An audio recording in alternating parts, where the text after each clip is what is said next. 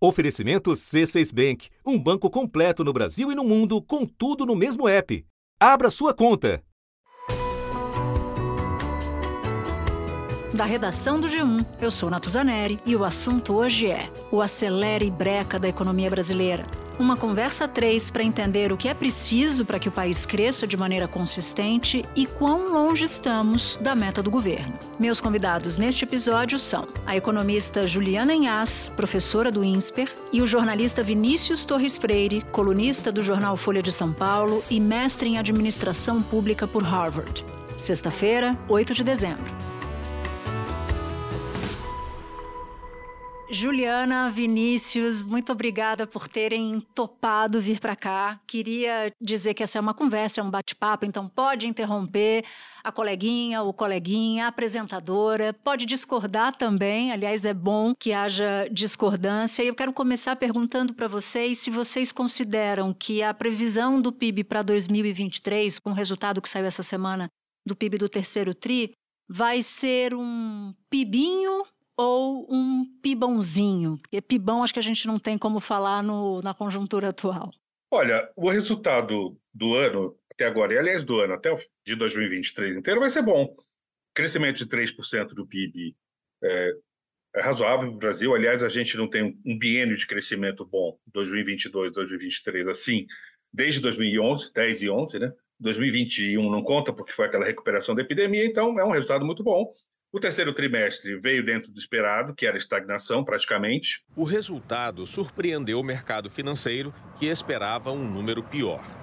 Depois de um primeiro semestre com índices bastante positivos, entramos no terceiro trimestre perdendo fôlego. 0,1% de crescimento na comparação com o período anterior. A gente estava esperando isso, demorou um pouco, aliás, as previsões estavam erradas, mas com o que a gente é, tinha em mãos sobre taxa de juros, investimento e etc, etc, é, era, era isso que a gente podia esperar mesmo, estagna, praticamente estagnação. E com o fim do impulso da agricultura, né, a agropecuária que foi muito forte, era isso. A agropecuária teve uma forte queda, 3,3% no terceiro trimestre. Foi a primeira baixa depois de cinco trimestres positivos, o que, segundo os especialistas, já era esperado porque a safra da soja a maior lavoura do país se concentra no primeiro semestre. Apesar disso, o acumulado de janeiro a setembro registra ainda uma alta de 18%. É, a gente vai ter aí dois trimestres ou três de estagnação e alguma recuperação em 2024. Dentro do que o Brasil vinha vendo, 3% é ótimo. O problema é manter esse ritmo e eu acho que a gente não vai manter. E você, Juliana, porque 0,1% no período em relação ao trimestre anterior é pouco, é estagnação. Ao mesmo tempo, se você comparar esse terceiro TRI com o terceiro TRI do ano passado, você tem um incremento de 2%. Por que ângulo você olha o resultado do PIB, mas, sobretudo, no fim de 2023? Natuza, o resultado numérico, se a gente for pegar provavelmente uns 3%, alguma coisa perto disso, que a gente vai chegar no final de 23, é um resultado bom, né? O que me preocupa é a qualidade desse PIB, né? É o sujeito que baixou o colesterol, mas continua comendo mal, né? Então ele não está conseguindo fazer né, é, uma trajetória que seja positiva, como o Vinícius mesmo mencionou, que consiga manter essa taxa, que aqui entre nós, para um país em desenvolvimento, como é o caso do Brasil, né? Que a gente não tem ainda certeza se é em desenvolvimento ou se ainda é sub para desenvolvimento, a gente ainda está muito longe do que a gente deveria estar. Então, eu acho que o grande problema desse PIB é a qualidade. O número, ok, a gente está conseguindo indicar aí uma recuperação, inclusive, frente ao, aos últimos anos, então, nesse aspecto é positivo. Foi um primeiro ano é, de, de, governo, também tem todo, todos ali os seus percalços, né? As expectativas tanto positivas quanto as questões que depois se colocam em cima da mesa. Agora, o problema é 2024, né? Justamente porque a gente ainda não está conseguindo criar uma base de um crescimento sólido, né? Com melhoria, inclusive, é, em capacidade produtiva, em produtividade, com melhorias no lado fiscal que consiga garantir ali expectativas melhores, a gente talvez se frustre um pouco do que vai acontecer a partir de agora. Um relatório divulgado pela ONU aponta a desaceleração do crescimento econômico mundial. Mas para o Brasil, a tendência, ao menos neste ano, é positiva. Em 2024, sugere uma pequena melhora, crescimento de 2,5%, mas só se a área do euro se recuperar e as maiores economias evitarem choques adversos. Então, eu sou do time que aposta mais no PIBinho do que no PIB maior, né? No PIBzão, né? Eu acho que a gente está mais para um caso de um PIB pequeno, de uma economia que não vai andar de lado, mas é quase como se andasse. É quase caranguejo, né? Eu estava olhando aqui as expectativas dos analistas de mercado de janeiro para cá. O Vinícius citou que houve erros né, de previsão, mas é muito impressionante, porque no dia 2 de janeiro estava lá embaixo a previsão de crescimento e deu um salto muito impressionante, né? Quando você olha em perspectiva. O que, que aconteceu, Vinícius? Por que, que você errou tanto? O que estava na cabeça desses analistas lá atrás e o que está agora? Na verdade, a gente ainda não sabe direito o que aconteceu. Erro de previsão sempre tem. Né? Elas vão estar todas erradas, mais ou menos. Essas dos últimos dois anos foram meio escandalosas, a gente não entendeu bem por quê. É, porque o tamanho delas foi muito grande e a gente não sabe de onde veio. Se a gente não está entendendo a economia brasileira ou se a gente não está medindo direito, ou as duas coisas. É, teve uma surpresa na agricultura. A gente cresceu muito mais do que se esperava e cresceu muito. Foi uma coisa muito forte. Mas, eh, mesmo você tirando essa, essa surpresa, não dá para explicar o que aconteceu. Teve uma melhoria do mercado de trabalho, o número de pessoas empregadas continuou aumentando com o aumento de salário. Isso não estava no script. Eh, a gente não entendeu muito bem por quê. O que está acontecendo no mercado de trabalho? A gente não entendeu. São mais de 100 milhões e 200 mil trabalhadores ocupados, um recorde na série histórica que começou em 2012. No trimestre que encerrou em outubro, 862 mil pessoas entraram para a estatística, de acordo com a Pesquisa Nacional por Amostra de Domicílios Contínua, a PNAD Contínua. O desemprego no período ficou em 7,6%, o menor desde fevereiro de 2015 a gente teve um desempenho, assim, mais ou menos 40% do desempenho do PIB deste ano é agropecuária e indústria extrativa. É exportação, é commodity, é o efeito dessa exportação na renda do interior, etc, etc. Então, isso tudo impulsionou num, num ritmo maior do que se esperava. Mas mesmo assim, a gente não está entendendo. E teve um impulso fiscal. O pessoal fala, ah, mas teve um impulso fiscal, muito dinheiro do Bolsa Família, teve um aumento aí de é, enorme de 90, 80 bilhões o Bolsa Família no final desse ano, mas só que a gente já estava previsto que o governo ia gastar mais, a gente já sabia. Então a gente não está entendendo muito bem o que está acontecendo na economia. Parece, pelo menos nesse ano, né? Vamos ver para frente. E para você, Juliana, o que, que te parece? Natuza, eu concordo com o Vinícius na questão das surpresas, né? A gente teve alguns resultados que realmente não estavam mapeados, né? Então, é, a, o agro foi uma surpresa positiva, né?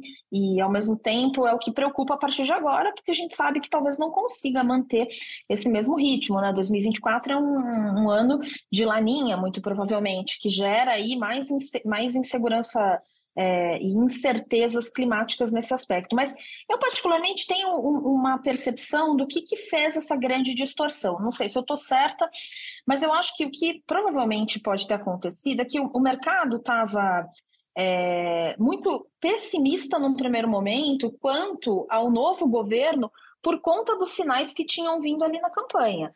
Né? Então, assim, primeiro é uma percepção de que, olha, a gente nega o quase que nega o grande problema né, original brasileiro ali, que é a, a questão fiscal. O social vem antes, a gente resolve o fiscal depois, mas aí tem toda aquela percepção de que, ao mesmo tempo, precisa entregar um resultado de algum tipo de reforma estrutural para conseguir fazer a economia caminhar.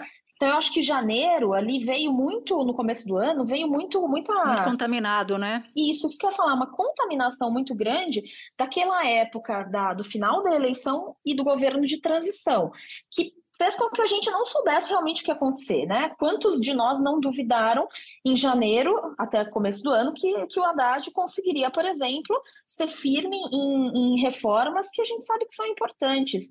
E quantas batalhas será que ele não teve que lutar que a gente nem sabe para conseguir fazer caminhar uma reforma tributária, conseguir fazer um, um, uma, um marco fiscal? Então, acho que a gente, talvez ali em janeiro, estava muito incerto do que, que seria realmente esse governo.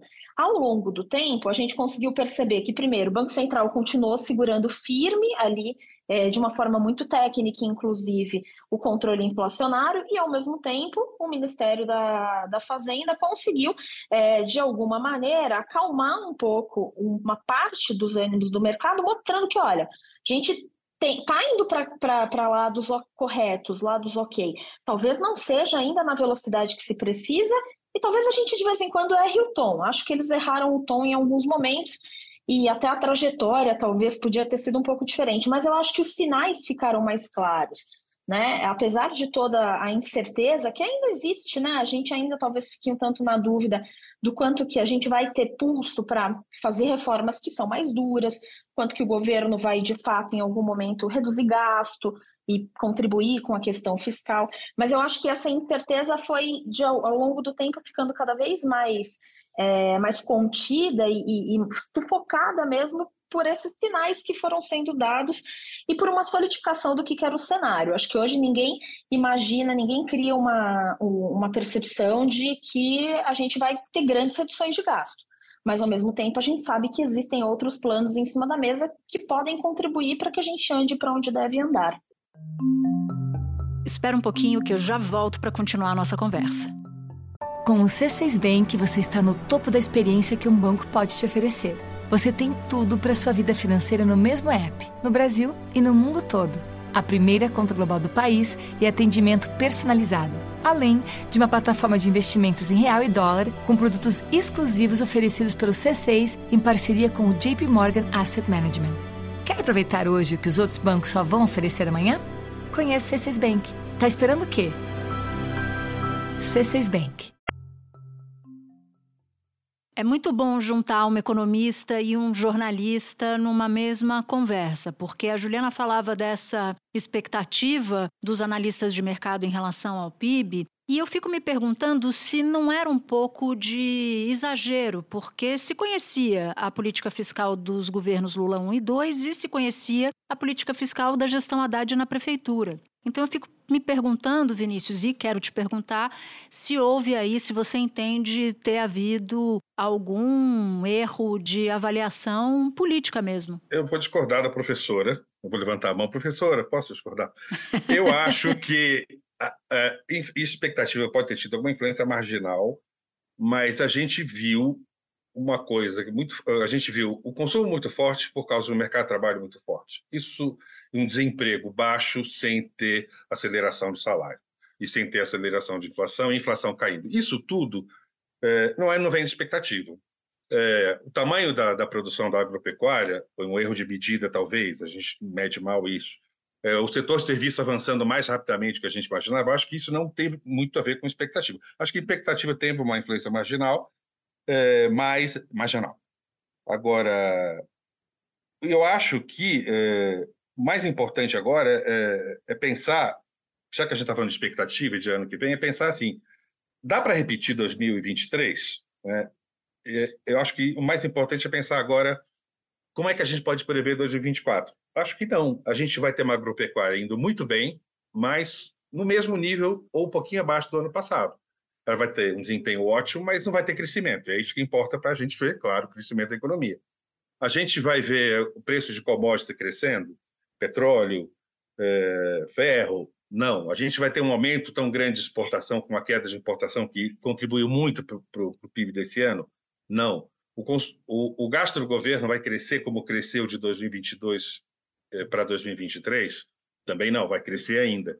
Então, está eh, tá faltando, né, do lado do, da despesa do PIB, está faltando um impulso, que podia vir de investimento, que é que o IBGE chama de, horrivelmente de formação, que se chama horrivelmente a estatística de formação bruta de capital fixo. É investimento em novas construções, instalações produtivas, máquinas, equipamentos, software e job está caindo no Brasil há quatro trimestres. A gente chegou numa taxa de investimento que é uma das menores do século, fora da, dos anos da recessão. Está em 16,6% do PIB. É quanto do PIB se usa para investir. Então, a reação poderia vir por aí. As taxas de juros vão cair, devem cair um pouquinho mais. Pela terceira vez seguida, o Comitê de Política Monetária do Banco Central cortou a taxa básica de juros. A Selic passou agora para 12,25% ao ano. O Copom reafirmou a importância do cumprimento das metas de equilíbrio das contas públicas para o controle da inflação e indicou que pode fazer novos cortes da mesma intensidade nas próximas reuniões. E tem um lado insondável, que é o ânimo dos empresários, incerteza tal. É, os outros impulsos é, serão fracos ou nulos. E o investimento é que podia fazer a economia crescer um pouco mais no ano que vem, e eu não estou vendo impulsos para uma retomada de investimento. Esse é um problema grave do ano que vem. Queria te ouvir, Juliana, sobre isso e já entrar aqui nesse debate que o, que o, que o Vinícius traz sobre investimento, porque a gente está com um resultado em no terceiro trimestre desse ano, cerca de 16,6% é muito baixo, é um dos menores níveis para o período do século. Então, eu queria entender. Primeiro, você pode discordar de novo do, do, do Vinícius e falar um pouquinho de investimento, se você, se você pensa como ele ou, ou, ou pensa diferente. Vou começar pelo investimento para chegar no, no, no, ponto do Vinícius. É, realmente, a gente tem um, um, o nosso grande problema é o investimento. Né? Quando eu vejo a composição do PIB, eu vejo um consumo das famílias que realmente é positivo nesse último trimestre.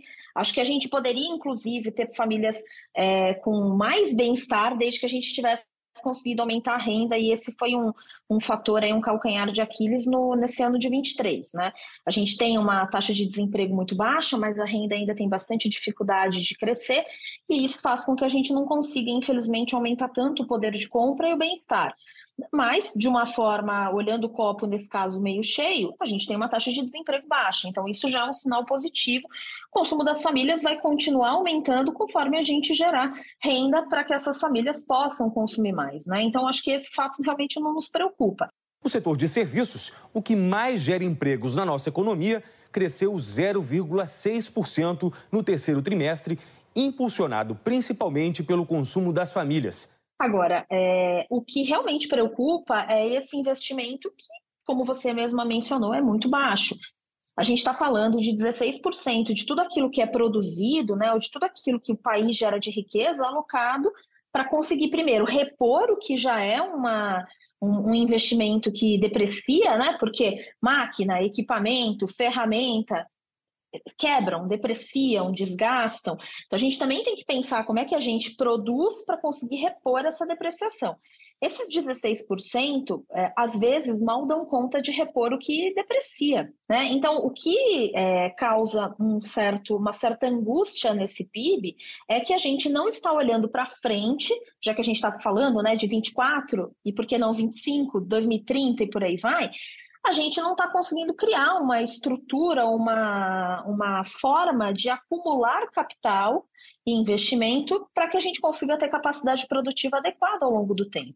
Grande problema, e que não vai ser um problema se o Brasil crescer, é que a gente talvez comece a ter impulsos de demanda cada vez maiores que sem estrutura para produção não vão ser, não conseguirão ser supridos. Então, e, e aí que mora o, o, grande problema da pressão inflacionária. Então, a gente deveria, se quer crescer com uma economia mais estável, a gente devia estar tá, é, vendo todo mundo muito preocupado com esses 16%. É, a gente precisa aumentar isso, é, esse número. A questão é que ele nunca foi muito grande a gente nunca teve um valor muito expressivo se a gente for pegar nos últimos 20, 30 anos. Ele sempre ficou mais ou menos em que casa? 18%? 18, 20, em alguns períodos 20, a gente chegou a ter 21, quase 22. Né? É, não era confortável, tá? A, a, a, o que a gente sabe de vários estudos acadêmicos é que para que a gente consiga crescer mais ou menos 4% ao ano durante 10, 15 anos, esse investimento tinha que ser pelo menos na casa de 25% perigando da gente não conseguir chegar nesses valores, né? Porque 25% é uma fatia considerável, mas para uma economia que quer crescer, quer expandir, não é nada é, absurdo, né? A gente nunca conseguiu chegar nesse valor. Né? Então, isso aqui realmente preocupa. A gente precisa pensar em meios de gerar essa, é, esse crescimento. E não tem jeito, vai ter que pensar em como é que se aloca é, recursos para investimento, ao mesmo tempo pensando como é que você gera produtividade na economia, porque é a produtividade que vai conseguir fazer com que essa economia cresça e tenha mais disponibilidade de recursos, inclusive para investir. Então, é, vira assim um, um, um, eterno ciclo né, de quem é que vem primeiro, se é o crescimento ou é o investimento, porque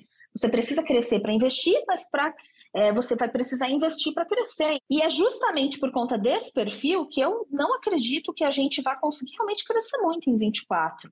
Né? Eu, eu, eu espero realmente que a gente consiga ter um agro aí que sustente um crescimento mínimo, né? É, porque caso contrário, a gente vai talvez ver uma situação que não é a que o, o brasileiro deseja que é o velho dilema brasileiro, né, Vinícius? Tem que investir para poder crescer mais, mas não tem dinheiro para investir, e se gastar muito, a inflação aumenta, e aí fica todo mundo preso nessa, nesse grande dia da marmota, nesse eterno dia da marmota. É, a gente tem uma taxa de poupança muito baixa, especialmente porque o governo está gastando demais.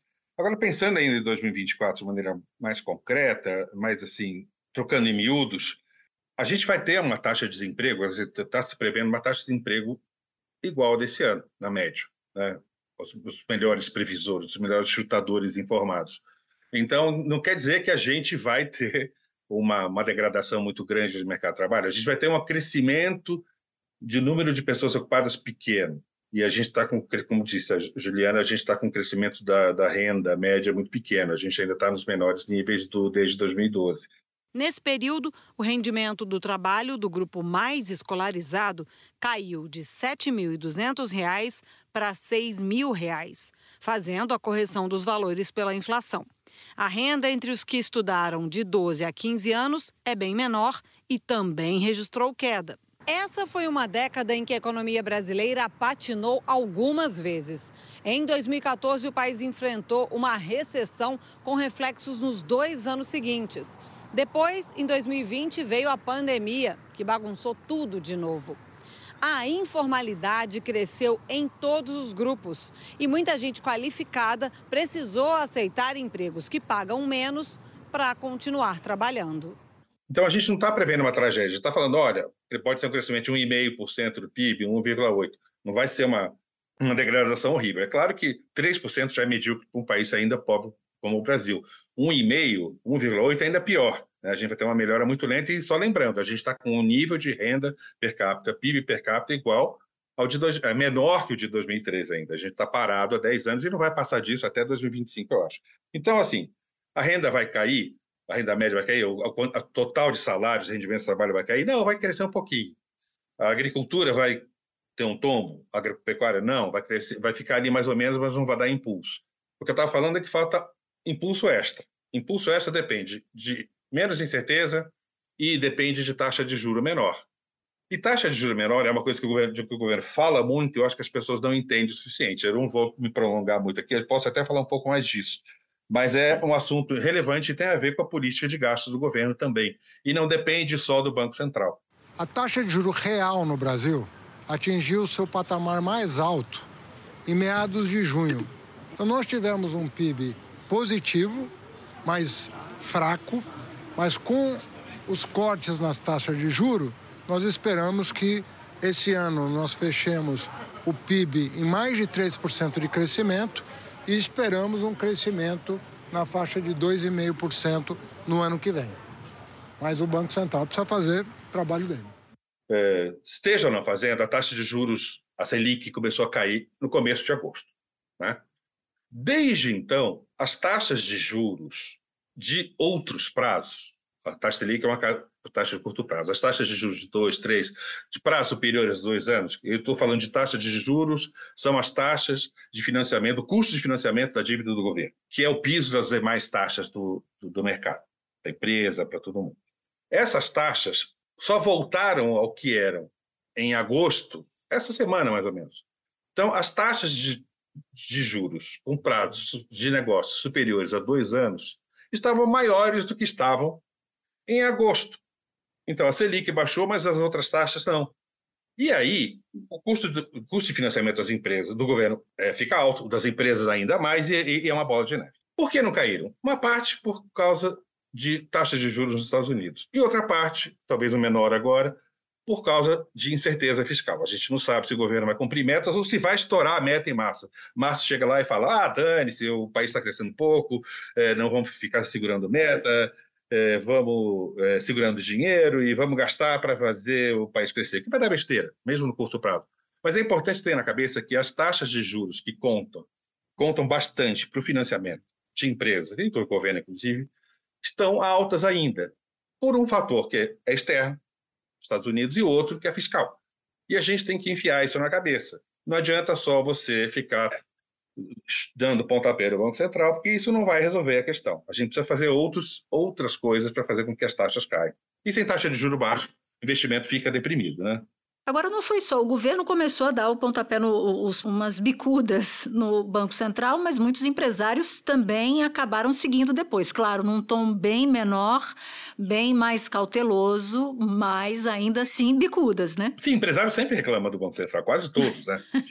Antigamente, sabe, você saía a decisão do Copom, um minuto depois chegava no seu e-mail, no seu WhatsApp, 40 manifestos de associações falando não foi suficiente, ou então o Banco Central vai levar o Brasil à recessão. Mas sempre é, é, é, é business as usual, né? E os protestos na porta do Banco Central, né? Que sempre foram muito clássicos, né? Isso vai continuar, isso vai acontecer sardinha. sempre, né?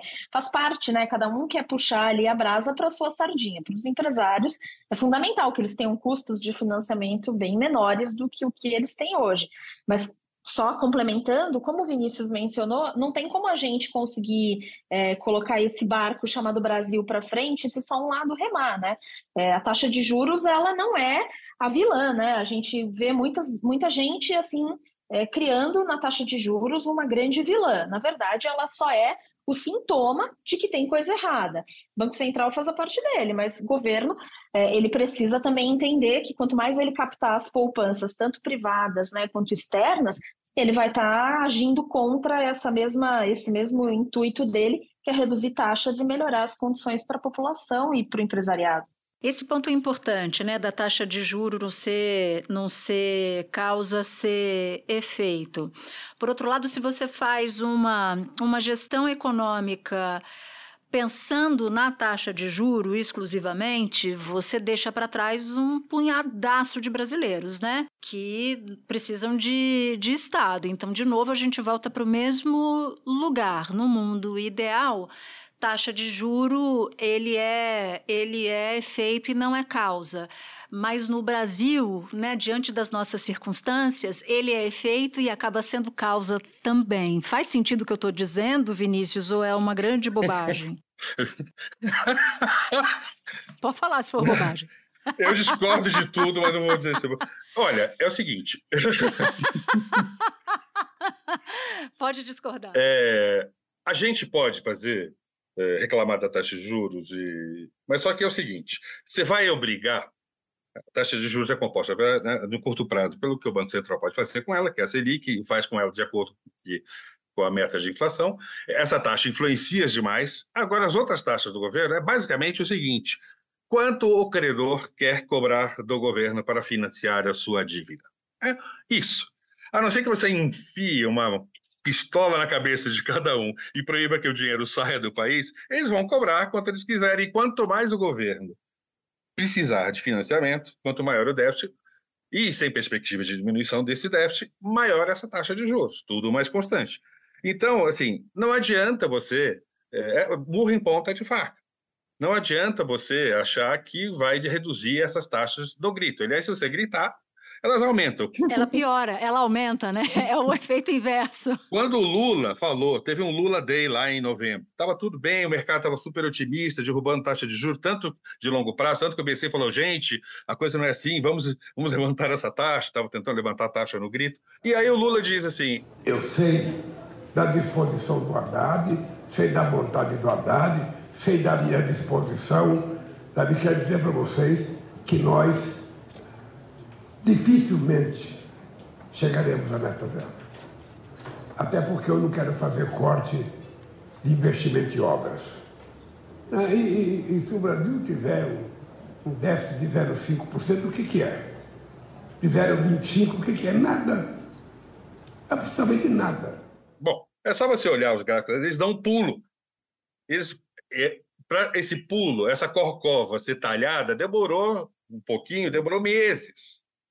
Então, é, quando tem a perspectiva de que o governo vai se endividar ainda mais, então as taxas vão aumentar. Isso é apenas o, o, retorno que o credor do governo quer, e isso faz o piso das taxas do mercado. O bom é quando o governo não precisa de financiamento. Quando ele não precisa de financiamento, o pessoal fica em, vai ficar em desespero, vai, é, entra em desespero. Né? O dia que acontecer esse milagre, a gente vai ver isso. Agora, eu estava falando de taxas de juros porque eu estava falando de investimento. Investimento, é, é, um, um dos, dos, motivos para o investimento estar tá recolhido, estar tá na retranca, é a taxa de juros alta. E outra coisa meio insondável, confiança de empresário, a incerteza está grande, a gente não sabe o que vai ser a administração do país ainda nos próximos anos, tem essa conversa de mudar a meta ainda. O governo falou, não, a gente não vai mudar a meta, mas ninguém fala, não vamos mudar a meta de jeito nenhum. Então, março está aí, a gente pode ter essa conversa de mudança de meta, para o governo poder evitar cortes de gastos.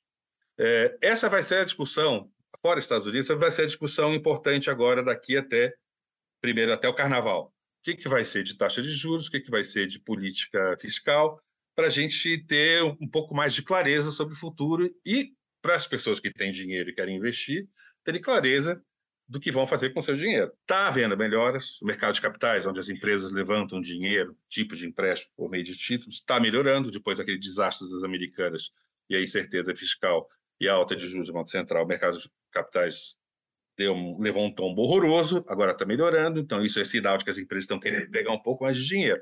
Agora, essa grande discussão para o ano que vem é saber se a gente vai ter uma queda regular e grande de taxa de juros que vá que leve a Selic abaixo de 9 e que derrube as taxas, 9% ao ano, e que derrube as taxas que o governo tem de pagar, que são o piso da economia. Essa é a conversa que a gente vai ter no curto prazo, né? Como a professora Juliana está falando, no longo prazo a gente precisa de muito mais.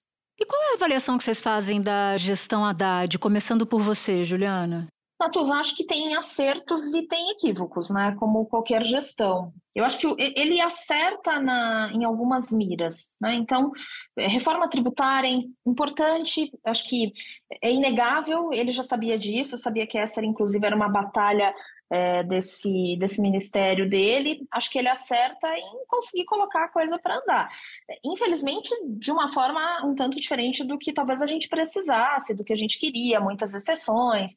Mas eu acho que nesse aspecto tem esse acerto. Sim, acho que o marco fiscal, é, eu ainda tenho dúvidas do quanto de fato é, ele acerta, do quanto ele cria aí uma percepção estranha dentro da economia do, do que vai ser realmente aí o, essa, essa política fiscal e esse alinhamento. Acho que a grande pisada de bola é não trazer nada que pense em gasto e um alinhamento de uma política mais uma reforma um pouco mais administrativa mesmo, como se, se chamou aí essa política de corte de gastos, mas eu acho que é uma questão clara de que não adianta olhar só para um lado da equação, tem que olhar para o outro. Para mim, essa é a grande pisada de bola dele dentro desse, desse primeiro ano aí de mandato. Olha, eu acho que ele fez o que ele podia dentro das limitações eh, políticas que existem, que é o Lula e o PT, é a mesma coisa. É, ele fez um, um, plano fiscal de longo prazo que, se o Brasil não tivesse esse déficit tão grande, não tivesse gastado tanto de 22 para 23, pode funcionar. A despesa vai crescer menos do que a receita e em algum momento a gente tem superávit. Mas como a gente já tem um déficit muito grande, isso vai demorar anos. Então inventaram esse negócio de fazer uma meta de déficit fiscal zero no ano que vem para acelerar o processo. Então ele fez o que podia, eu acho que dentro das limitações políticas e do entendimento que ele tem de economia, ele fez o que ele podia, está tocando, está ajudando o Congresso a tocar é, reformas microeconômicas relevantes, e tá, aí a reforma tributária também, mas tem outras pequenas aí que são relevantes, que têm efeito no médio e longo prazo, não vão surtir efeito agora, e ele tem segurado as bombas piores, as maluquices piores, que vêm do Congresso e que vêm do governo. Ele negocia, desde o começo, ele, no governo, ele foi a pessoa que entendeu bem que o Congresso era um problema e foi lá ele mesmo negociar. O presidente Rodrigo e o presidente Arthur, eles estarão sintonizados em todos os aspectos, várias matérias, que o Brasil precisa desenvolver. A tese, sempre nas falas muito assertivas de todas as oportunidades que nós tivemos, tanto com o ministro Haddad, que tem tido uma sensibilidade gigantesca em conversar com o Congresso Nacional, em fazer da sua pasta, que é a impulsionadora da economia e do crescimento desse país, a interlocução muito firme do Executivo com o Congresso Nacional e foi a primeira pessoa que percebeu isso que fez mais esforço. Então ele segurou a bomba no Congresso, segura a bomba no governo Ele, na verdade, é o, o, o goleiro de um time com uma defesa horrorosa, porque ele tem que defender um monte de bola o tempo inteiro e para atacar fica difícil. Então ele fez assim, dentro do esquema Lula-PT, ele fez o possível. E eu acho que o balanço, o balanço dele é, é de médio para positivo, positivo para nota 8, dentro do que ele podia fazer. Agora, ele, ele não salva, né? o Haddad não é presidente da República. Ponto. O Valdo Cruz disse que estão chamando, estão dando um apelido para o Haddad de Missão Impossível, lá em Brasília. Pois é, né? E agora ele pode ter a companheira de uma pessoa que gosta muito dele no, no Ministério, que é a Glaze Hoffman. Agora ficou melhor ainda, né? Gente, foi ótimo ter vocês aqui. Quero repetir essa dobradinha de vocês tão logo seja possível. Espero que logo, logo, logo mesmo. Um beijo, muito obrigada. Obrigada, pessoal. Obrigado pelo convite. Este foi o assunto, podcast diário disponível no G1, no Globoplay, no YouTube ou na sua plataforma de áudio preferida. Comigo na equipe do assunto estão Mônica Mariotti, Amanda Polato, Luiz Felipe Silva, Gabriel de Campos, Tiago Kazuroski. Neste episódio colaboraram também Carol Lorenzetti e Ellen Menezes. Eu sou Natuzaneri e fico por aqui. Até o próximo assunto.